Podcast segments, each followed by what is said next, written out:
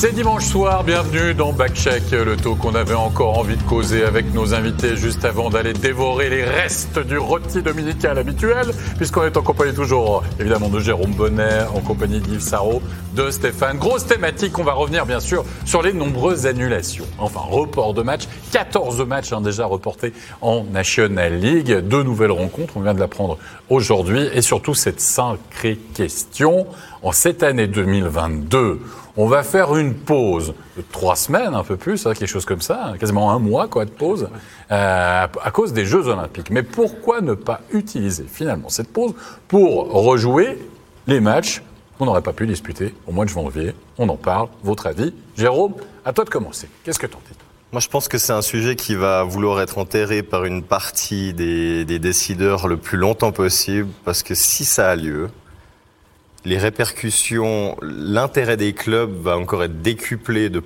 pas laisser ces joueurs partir durant cette pause. Donc, les conséquences peuvent être, euh, compliquées, même pour l'équipe nationale et, les, les potentielles convocations qui peuvent arriver.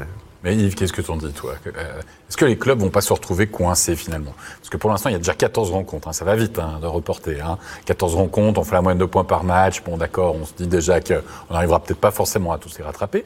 Mais imagine que là, on en a 15 de plus, voire 20 de plus durant ce mois de janvier. Hmm. Qu'est-ce que t'en dis, toi? Moi, je pense qu'il y a beaucoup, il y a plusieurs équipes qui vont être en désaccord, qui vont être beaucoup plus affectées, évidemment, par rapport à l'équipe nationale, puis le nombre de joueurs qui devront envoyer sur cette équipe nationale, même avec les joueurs étrangers aussi.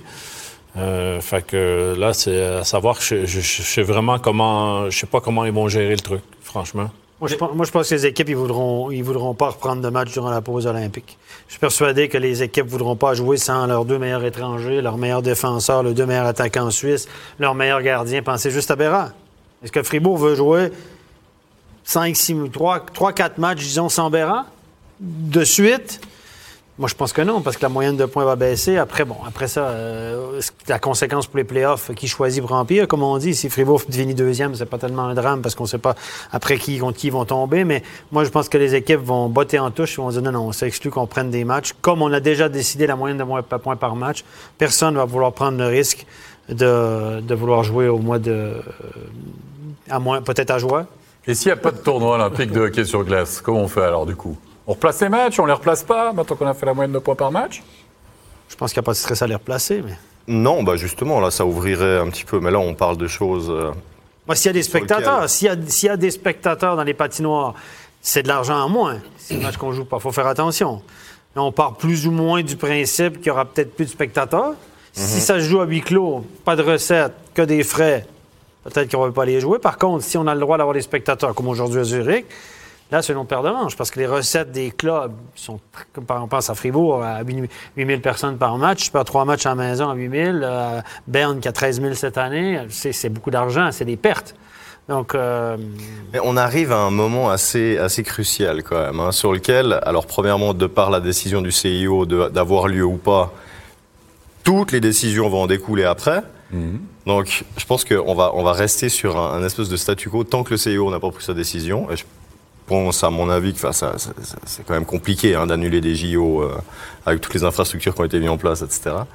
Mais ah, effectivement, à mon avis, il n'y aura aucune décision de prise tant que les JO ne seront pas validés. après, les joueurs, est-ce que, combien de joueurs, est-ce que, est-ce que vous croyez qu'il y a des joueurs suisses, des joueurs étrangers, il y a des joueurs étrangers qui ont déjà dit qu'ils n'iraient pas?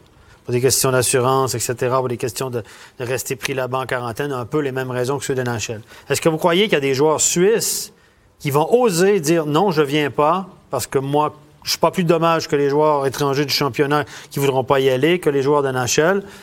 Je veux bien représenter la Suisse, mais aller là en temps de pandémie avec des conditions comme ça, au risque de rester coincé là pendant 3, 4, 5 semaines, est-ce que des joueurs oseront dire non? les joueurs suisses, est-ce qu'il y en a qui vont oser selon vous et dire avait... Tu penses qu'il y a des joueurs qui, vont refuser d'y aller? Moi, je pense que oui. Je pense que oui. Je pense qu'il y a beaucoup de joueurs qui vont dire euh, non merci, euh, je reste là et puis euh, je, je, risque pas. Et puis, euh, je pense que certaines équipes euh, ou des joueurs qui ont euh, peut-être pas gagné encore ou ils veulent, vraiment bien faire cette saison avec leur équipe, ils vont, ils vont renoncer. Est-ce que vous ne croyez pas, messieurs, que le récent exemple, hein, et on l'a vécu évidemment ici à, MySports, du championnat du monde des U20, qui vient de se dérouler hein, du côté de Monton et de Red Deer, qui a dû finalement être annulé en plein championnat. Est-ce que c'est pas finalement un signal d'alarme, peut-être, pour tournoi olympique de hockey sur glace et toute la difficulté, même, je veux dire, toute les, les, les, la, sécurité, la hein, côté sécuritaire a été pris du côté justement de, ce, de ces championnats du monde. Ouais, mais c'est pas, on n'est pas dans les mêmes budgets non plus. Quoi. Je pense que les moins de 20, c'est plus simple à annuler euh, avant, au milieu, euh, à n'importe quel moment. Là, des JO, on parle quand même d'un événement euh, gigantesque. Avec des droits de télévision Avec- Mais je, énormes. mais je suis d'accord avec vous, mais s'il y a des cas qui arrivent, on va se retrouver quoi? Avec des matchs gagnés par forfait, et tu te retrouves exactement dans la même situation, c'est-à-dire que tu as l'équité sportive, finalement, à la fin, si tu dois annuler, annuler les 5 sur 6, tu ne peux pas le faire dans ça, un ça, tournoi. fera, ça fera pas tellement de sens. Les résultats ne feront pas tellement de sens, du effectivement. ouais, moi, du côté masculin, franchement, je reprendrais le tournoi des U20. J'envoyerais les, les U20 là-bas. euh, ça a moins de conséquences sur tous les championnats à, l'entour de la Ligue. Oui, peut-être en junior au Canada, un peu, un peu plus, mais euh, Ouais.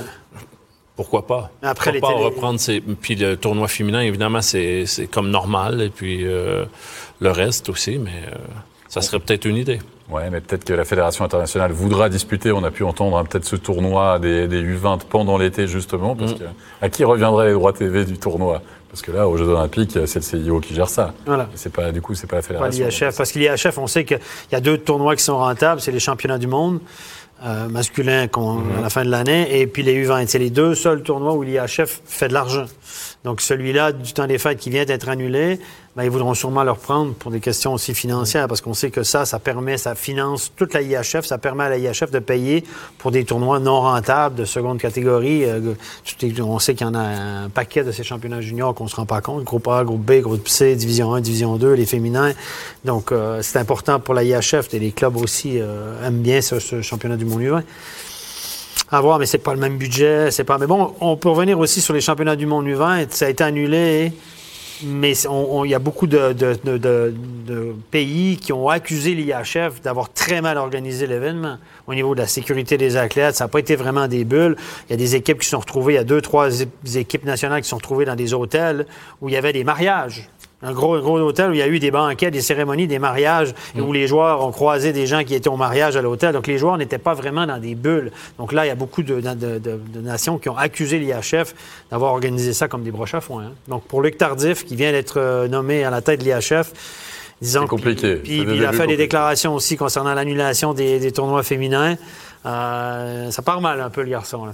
On est d'accord. On connaît peut-être certaines rigueurs, ou il y a peut-être un peu plus de rigueur euh, du, côté, euh, du côté de la Chine pour ces Jeux Olympiques, mais n'empêche que le risque reste le même. Si vous vous retrouvez avec des matchs qui sont perdus par forfait, l'équité sportive, tu peux pas aller jusqu'au bout du tournoi et tu te retrouves un petit peu le bec dans l'eau.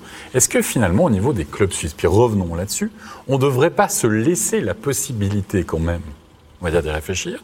Pour l'instant, c'est pas une thématique. Hein. Poser la question au responsable presse de, de- de la Ligue, il a dit non, non, non, on n'en parle pas pour l'instant. C'est évidemment pas du tout euh, une thématique. On, imagine bien, mais pourquoi pas se laisser cette soupape possible quoi? De jouer ses matchs, tu dis. Eh oui, mais pour- ou de jouer ces matchs ou de jouer des matchs. Tu te retrouves dans une situation où tu arrêtes sciemment finalement ton championnat pour peut-être combien de joueurs? Bon, Beaucoup plus, c'est vrai. Ben, ça fait 24, peut-être en moyenne un ou deux par équipe. Il y a des équipes qui en auront quatre. Ouais, Et- mais il y a ça. des étrangers aussi, parce que le problème. les- comme le Canada et les États-Unis ne vont pas, les, les joueurs de NHL ne vont pas. Il y, a, il y a beaucoup de Suédois qui seront appelés sur les drapeaux. Quelques-uns diront non. Euh, Les Canadiens, on a- il y a Noro qui a déjà dit qu'il dirait non. Dernier a dit moi je suis pas sûr que j'irai non plus. Après, les gars, ils n'ont pas envie de rester. Il faut dire ce qu'il y en est, les gars. Ils ont, c'est des êtres humains comme nous qui vivent dans la même société que nous. Ils n'ont pas envie de rester pris dans un, un hôtel de 3 mètres sur 2 mètres, euh, enfermés pendant 3, 4, 5 semaines en cas de, de, de test COVID positif, parce que c'est ça qui leur arrive. On sait que la NHL a tenté de négocier avec le gouvernement chinois pour réduire ça pour les joueurs de NHL. Si un joueur qui est déclaré positif, il a le droit de rentrer au pays. Il n'est pas enfermé, euh, selon les lois de la Chine, dans un cubicule de 3 mètres sur 2. Après 7 jours, hein, je crois que c'est ça. Hein. Comment? Après 7 jours, Je- je- je- en tout cas, les joueurs. pas tout de suite. ouais, ça. Donc, les joueurs voulaient avoir cette permission-là de rentrer au pays. La Chine a dit non, non, pas de passe-droit pour vous. Euh, Il n'y a pas un joueur, un joueur suisse, un joueur de la NHL, c'est un joueur quand même qui n'a pas envie de rester coincé là-bas, il faut le dire. Et puis moi, moi je, je comprends les gars d'être hésitants. hein. Bah, hésitant, moi je pense que ça dépend dans quel, dans quel, euh, euh, à quel moment de ta carrière ça arrive. Je pense que les mecs qui ont déjà eu leur carrière, qui ont, qui ont déjà tout prouvé, Et alors, aucune chance qu'ils y aillent. Parce qu'ils n'ont rien à y gagner. Tandis qu'un jeune qui est sur sa première, deuxième sélection, il peut tirer son épingle du jeu puis se dire, ouais, bah, justement, le fait que tous ces gars-là n'y aillent pas, moi, je peux me mettre en avant. Ça, c'est une, j'imagine, une réflexion que les, les joueurs pourraient avoir.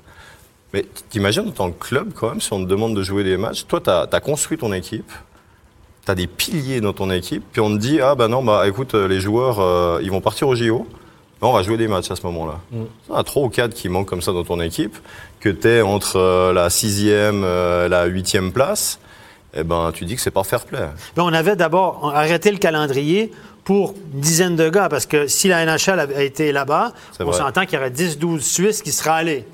Là, maintenant, on, on avait choisi d'arrêter le championnat comme tout le monde dans ce temps-là. Là, il y en aura le double. Raison de plus pour arrêter le championnat, peut-être, si les 12 y vont. On en s'entend. Si les, les 24 ou 25 y vont. C'est juste. Ah, c'est Moins de compliqué, plus- il y a beaucoup plus de conséquences. Il y a 4-5 équipes qui vont être plus affectées que d'autres parce qu'ils ont, plus, euh, ont plus de nombre, plus de joueurs qui vont jouer euh, dans Ouais. ces équipes-là. Ouais. Fait que les petites équipes vont dire euh, oui, on y va, on joue, on joue le plus possible. Et n'oubliez euh, pas tous les joueurs, les dirigeants qui ont réservé des vacances pour février, les gars.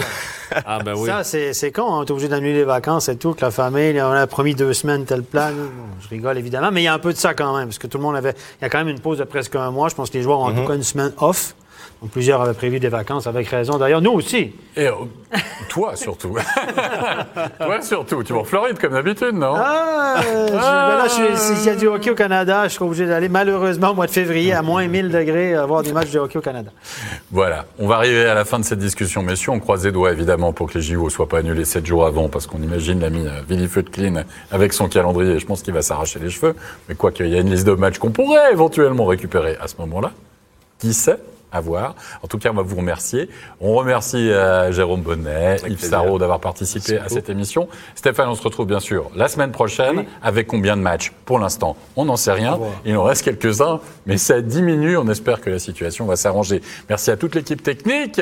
Très bonne année encore à, à tous. Portez-vous bien. À la semaine prochaine. Bye bye.